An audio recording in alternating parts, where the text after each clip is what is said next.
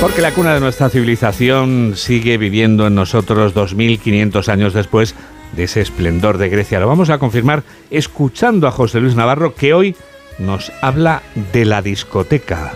Buenos días, Juan Diego.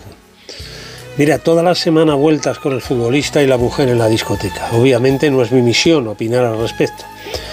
Sí me voy a centrar en cambio en el lugar en el que tuvieron los hechos, un lugar con nombre doblemente.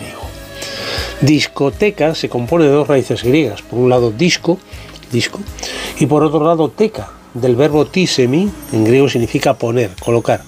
Discoteca literalmente es almacén de discos, igual que hemeroteca es el almacén de periódicos o pinacoteca el almacén de cuadros.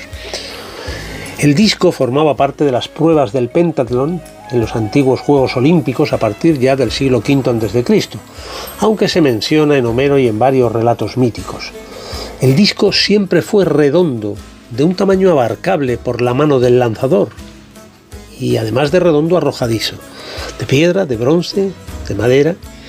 Su forma redonda es lo que ha permitido aplicar su nombre a lo que todos hemos usado en distintos materiales para escuchar música o para ver películas, CD, compact disc, CD, dicen los ingleses.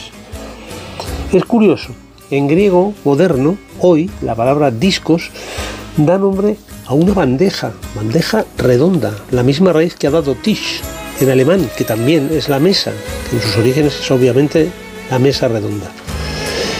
Y si tuvieras que tomarte una pastilla, o una tableta, o una grajea en Grecia, el prospecto dice que te tomes uno o dos discos para el dolor de cabeza. Curioso pues que sigamos tanto a los griegos que ni para divertirnos bailando, ni para trabajar en el ordenador, podemos sacar sus palabras del disco duro de nuestro lenguaje cotidiano.